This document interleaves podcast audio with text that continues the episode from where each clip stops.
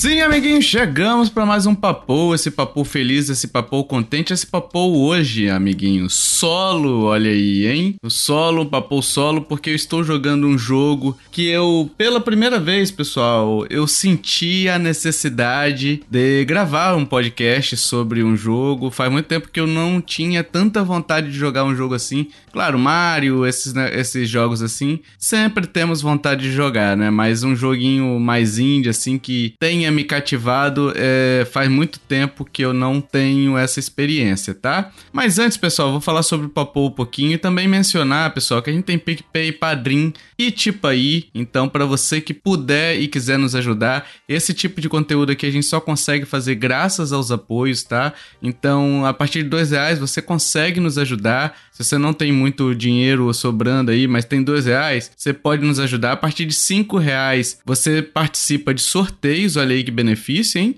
E tem todos os nossos podcasts bônus que são aqueles papos mais soltos, mais livres, né? Onde a gente fala de tudo um pouco, um pouquinho de tudo, tá? É, você assinando hoje, importante pessoal, você assinando hoje já tem acesso a todos esses podcasts, tá bem? Então vai lá em nintendolovers.com.br barra ajuda, nos ajude porque é muito importante apagar a edição, apagar a edição do Jason que ele faz o cast principal, né? E nos ajuda também a poder produzir outros conteúdos como esse Papo. E o que é o Papo, pessoal? São programas mais rápidos, tá? Geralmente duas pessoas ou solo, como é o caso aqui, né? Pode ser review de jogo, pode ser para abordar uma direct que ocorreu, de, que ocorreu, né? Pode ser jogos que a gente jogou em outras plataformas e que queremos indicar para vocês, como já foi o Euro Truck Simulator, né? E uma infinidade de, de outros temas ali do universo de videogames, tá? Então ele é um bônus, pra, basicamente ele é um bônus, só que de videogame, como a gente prometeu para vocês que videogame a gente falaria aqui, então tá aí a nossa promessa sendo cumprida. É um programa mais livre também, tá? É mínimo de edição, então se você ouvir alguma coisa mais, é, algum barulho, alguma coisa assim, saiba que é por conta disso, tá? É quase ao vivo, digamos assim, tá? E vamos falar sobre Steam World Build, pessoal. O jogo lançado agora dia 1 de dezembro. Olha aí, esse jogo eu estou viciadinho. É uma droguinha esse jogo, tá? Droguinha no bom sentido de viciar, tá bem? É, ele é a sequência da franquia Steam World. Para quem não conhece, já tem vários lançamentos dessa essa franquia. Já é uma franquia até grandinha, tá? A gente tem o Steam World Heist, a gente tem o Steam World Dig 1 e 2, que também são jogos legais, tá bem? E agora a gente tem o Steam World Build, tá? os dois primeiros jogos são mais 2Ds. Esse já vai para uma pegada mais 3D, uma pegada até de gerenciamento, uma pegada nova, tá? Mas ele foi lançado dia 1 de dezembro, como eu falei, né? A developer dele, a desenvolvedora é a Daystation e a publisher lá é a Thunderful. É, ele tá em português, ele é para um jogador, tá? Em português que eu digo com legenda, tá, pessoal? Não é dublado. Ele é só legendado, mas tá todinho em português, menus, é, história, tá tudo lá para vocês, tudo certinho, tá bonitinho, tá? Ele possui save na nuvem e o preço dele no Switch talvez não seja tão convidativo por hora, tá? Mas eu vou explicar sobre o preço depois para vocês, tá bem? O preço dele hoje tá R$ 159,90, tá? É um jogo até grandinho, é um jogo caro, né? Um jogo dali dos, das faixas dos 40 dólares, né? 40 não, 30 dólares, né? Então ele ele, acaba chegando no Brasil por esse preço de R$ 159,90 centavos, tá bem? É, a história do jogo, né? Como os outros jogos, a gente tem a temática de robôs, né? Uma temática steampunk ali, com uma estética meio de velho oeste, tá? Ele é bem estiloso até, sabe? Eu gosto muito dessa série Steam World por conta dessa questão dos robôs, sabe? É, é como se o, a humanidade toda tivesse virado robô. Eles têm um estilo de vida parecido com os humanos, mas naquela pegada steampunk, tá bem? Nesse jogo, o planeta tá morrendo, tá? E você recebe, você, o jogador, recebe rumores de que há um equipamento enterrado no subsolo, tá bem? E que tem uma tecnologia espacial para fugir em um momento de crise. Então, existe uma tecnologia supostamente que te permitiria sair fugir do planeta, porque atualmente você está na situação de ou foge ou morre, não tem mais salvação o planeta, tá bem? É, parece até um certo, uma história real, né? do planeta nosso que a gente está destruindo aos poucos, né? Vai chegar nesse, nesse momento, em algum ponto da história, a gente vai acabar chegando no que o Steam World está chegando, está contando pra gente, né? Você precisa nesse jogo construir e evoluir uma sociedade, né, em volta de uma dessa mina que você vai explorar e aí você vai ganhando recurso, vai deixando cidadãos felizes, né? É, você desce nessa mina, tanto em cima, né? São vários níveis de jogo, né? Tem o nível da superfície, que aí você vai é, coletando os recursos, né? Madeira, é, areia para produzir vidro, enfim. E a parte de baixo da mina, que é para você achar outros tipos de recursos, por exemplo, água, óleo, gás, é, ouro, rubi, né? Isso tudo é na mina, né? E além disso, na mina é onde você encontra a, as peças da tal máquina que você vai utilizar para fugir do mundo, tá bem? A jogabilidade, falando um pouquinho sobre a jogabilidade, né? A franquia de novo, ela vai para um gênero diferente, né? A gente já teve um, uma pegada mais estratégica no Heist, a gente já teve uma pegada mais Metroidvania no Dig, né? No Steam World Dig, tanto um quanto dois, né? É, eu, eu mais eu acho meio Metroidvania até meio forçado de falar, mas é a classificação que ele, ele tem. Não é aquele Metroidvania tipo Metroid, né? O Steam World Dig 1 e 2, tá? Ele é mais de exploração, de, de coleta de recursos dentro da fase ali, mas determinadas áreas você precisa acessar com habilidades específicas que você vai é, desbloqueando. Então ele acaba sendo é, um Metroidvania, talvez mais simplificado, mas ainda assim é um Metroidvania, tá bem? O, esse jogo, especificamente o Build, né, que a gente tá falando aqui, ele tem um loop de gameplay, pessoal, muito viciante, tá? Ele é extremamente viciante. Para vocês terem uma ideia, em duas rápidas jogadinhas ali, eu já tinha quase 5 horas. E eu terminei a história com 10 horas. E, tipo assim, em dois dias, basicamente, eu terminei a história de tanto que eu joguei. Eu estava viciado e ainda estou. Estou na minha segunda run atualmente, né? É, são cinco mapas que você pode escolher. Eu terminei um e estou indo para o segundo mapa, tá bem? E cada mapa que você escolhe tem as suas próprias características, né? E tem seus benefícios, seus prós e contras ali. E aí cabe a você se adequar ao mapa que você está escolhendo, tá bem? Você, o seu objetivo no jogo é construir a cidade, né? E aí, é, basicamente é construir, evoluir, explorar, construir, evoluir, explorar, entendeu? Então você segue nesse looping sempre. Você cria moradia para a população e aí a gente tem a população, né? Que são os steambots, né? Trabalhadores, engenheiros, aristocratas, cientistas, basicamente é esse grupo de pessoas que você tem, né? De trabalhadores trabalhadores ali para você, né? E trabalhadores especializados são evoluções de moradias. Então, deixa eu tentar explicar para ficar mais claro. O trabalhador é o nível 1. Para você ter um engenheiro, você tem que evoluir a moradia do trabalhador é, primário ali, né? Do trabalhador nível 0, né? Nível 1, né? Então, é, esse trabalhador, quando você evolui, ele deixa de ser trabalhador e ele vira engenheiro. É como se ele tivesse é, se formado. Ele deixa de ser um trabalhador braçal e vira engenheiro. E aí você tem a casa dele, que é uma casa diferente do, da, da do trabalhador comum, tá bem? Para você evoluir, você precisa estar tá com o trabalhador, isso para qualquer nível que você for fazer, tá, pessoal? Seja do engenheiro para aristocrata, do aristocrata para cientista, ou do trabalhador para engenheiro, ele tem que estar tá com 100% de felicidade. Então, existem alguns itens no jogo que você tem que satisfazer, que você tem que fornecer para o seu habitante ali, para que ele chegue no nível de satisfação satisfação. Tendo aquilo, ele vai ficar 100% satisfeito, tem problema, é, não é difícil, tá, pessoal? É bem tranquilo até de, de fazer eles ficarem felizes, tá? Depois que você pega o jeito ali,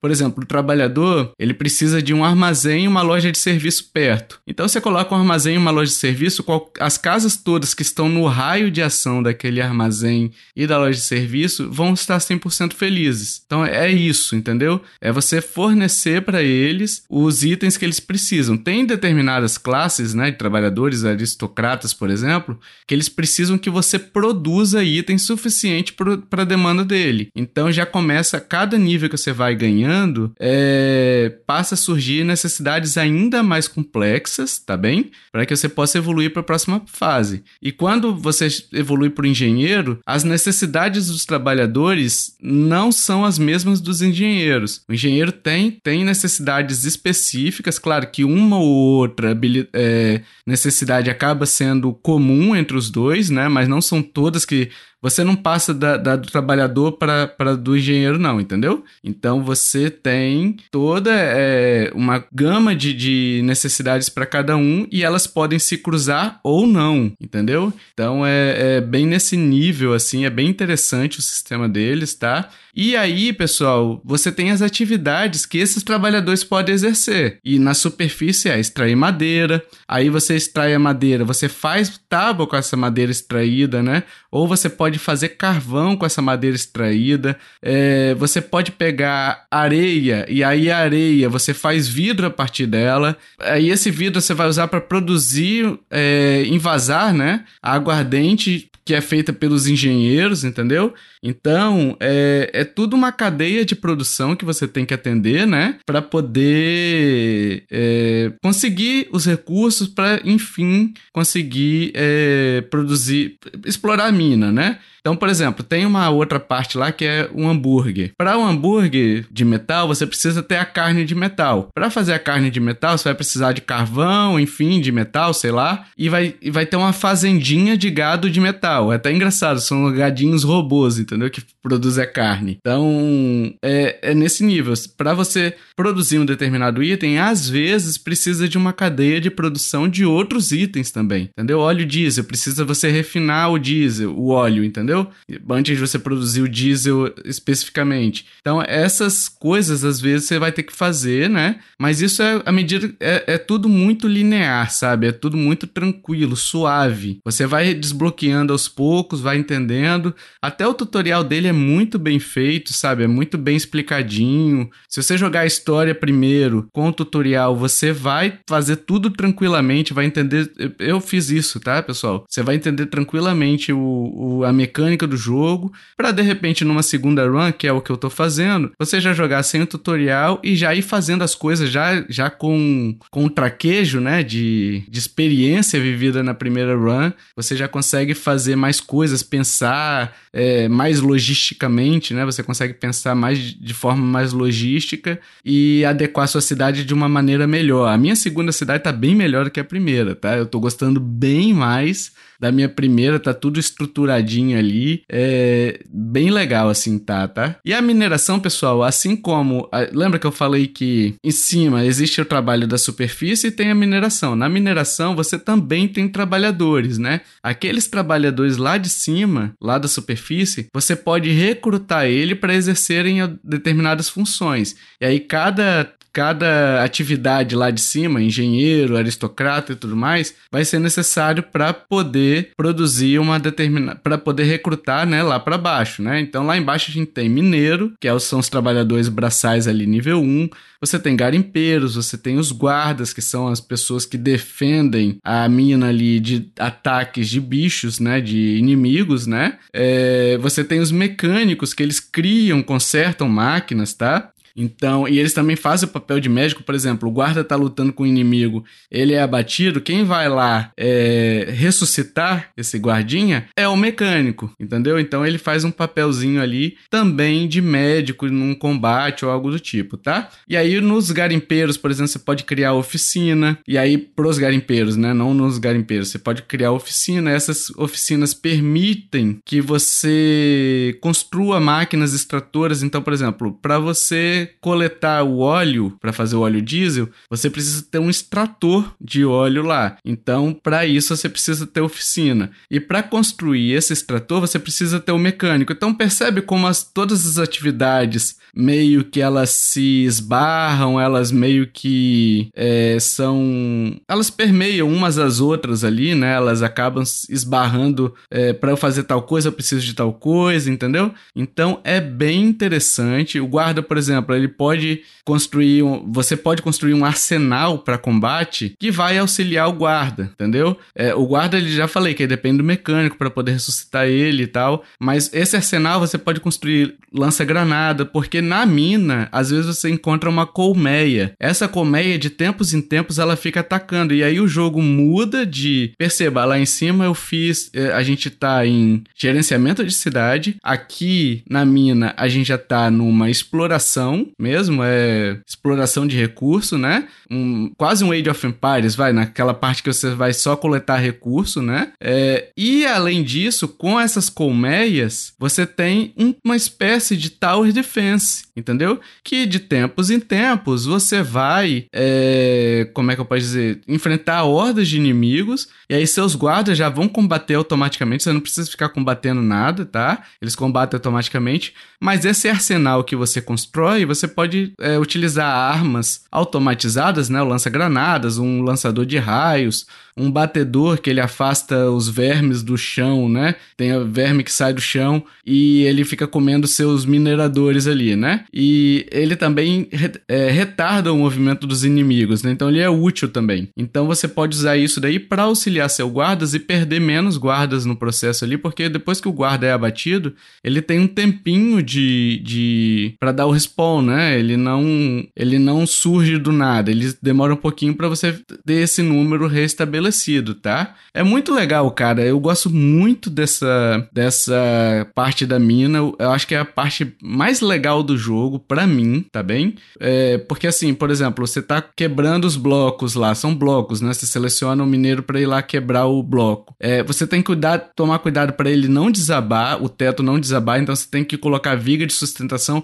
Isso tudo é muito tranquilo, pessoal, porque o quando você começa a quebrar os blocos, é, você, se você tiver com a, com a ferramenta de, de viga selecionada, ele já te já dá um tracejadinho no chão azul, né? Dizendo, ó, aqui tá perigando cair. Então você vai lá, coloca uma viga ali, é, tem a área que a viga atende, né? E para de cair. Não é difícil, não, entendeu? Mas você tem que tomar esse cuidado, né? E para você colocar a viga de sustentação, eles têm que, além de quebrar o bloco, eles têm que limpar aquela área, senão você não consegue colocar naquela área específica, né? Você tem que procurar uma área do ladinho ali ou próxima para poder colocar sua viga.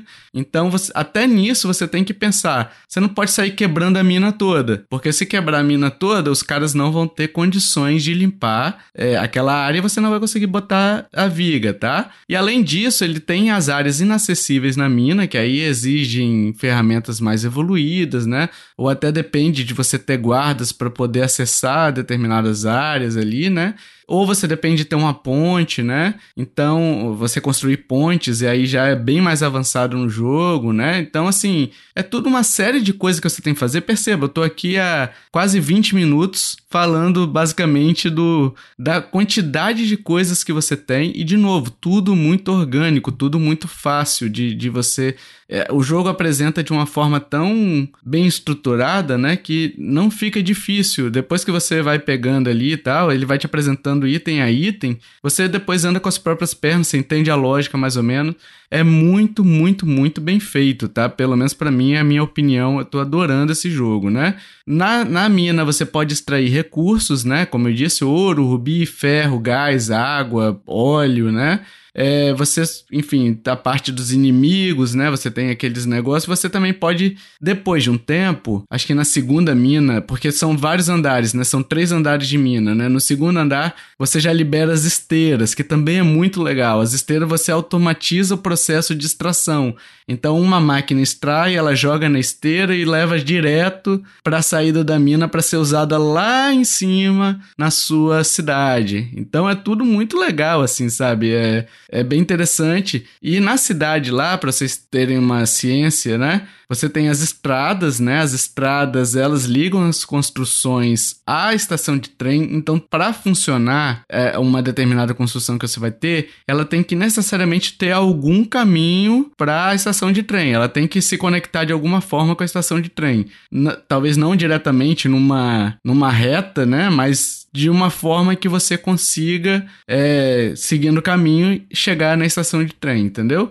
E além disso, as estradas elas permitem que um serviço seja é, mais longe, seja entregue mais longe. Então, por exemplo, tem um armazém geral onde você vai armazenar seus itens primários ali para produção. Se você tem uma estrada melhor, a melhor estrada, você precisa de um armazém para atender uma área muito grande de, de refinarias, de extrator de, de madeira, entendeu? Então você tem esse, essa benesse né? As estradas elas fazem os serviços também para a população chegar mais longe. Então, em vez de você ter que ter duas, é, duas, duas mercearias para os caras, você pode ter uma se você tiver uma estrada melhor, entendeu? Porque vai ser mais fácil do pessoal chegar, não vai ficar tão longe, né? As estradas encurtam distâncias, né?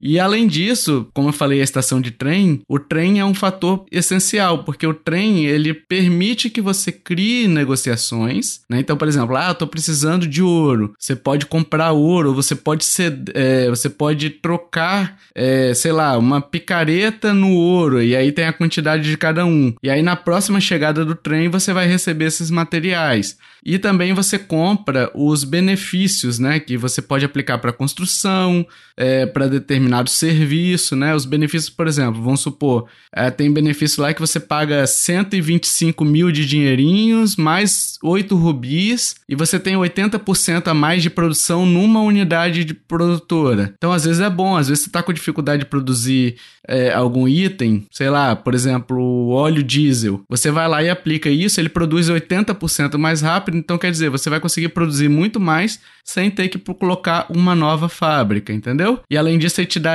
pode te dar equipamento para guarda da mina, né? Ah, um lança-chamas, entendeu? Então, é muito, muito interessante. Para quem gosta de decorar a cidadezinha, fazer uma cidadezinha decorativa ali também, tem as decorações, além das construções funcionais, né? O único problema que eu encontrei nesse jogo como um todo é, foram a, o posicionamento das, das estruturas. Então, assim, às vezes você quer posicionar a estrutura no lugarzinho, fica meio tremendo um pouquinho o cursor, e aí quando você aperta o botão, ele para um, um quadradinho para trás. Ele é tipo um grid, né, para você posicionar as coisas, né? E, e aí para um pouquinho para trás. Mas como você consegue mover livremente, sem ter que pagar, sem ter que gastar recurso, é tranquilo, pessoal. Então você pode inclusive pausar o jogo, tá? que é uma coisa que eu gostei bastante porque me deu tranquilidade. Ah, tá surgindo um ataque dos inimigos lá, daqui a quatro minutos. Eu vou lá, posiciono minhas estruturas ali mais ou menos como é que eu quero e tal, e eu consigo me preparar sem ter que ficar correndo atrás.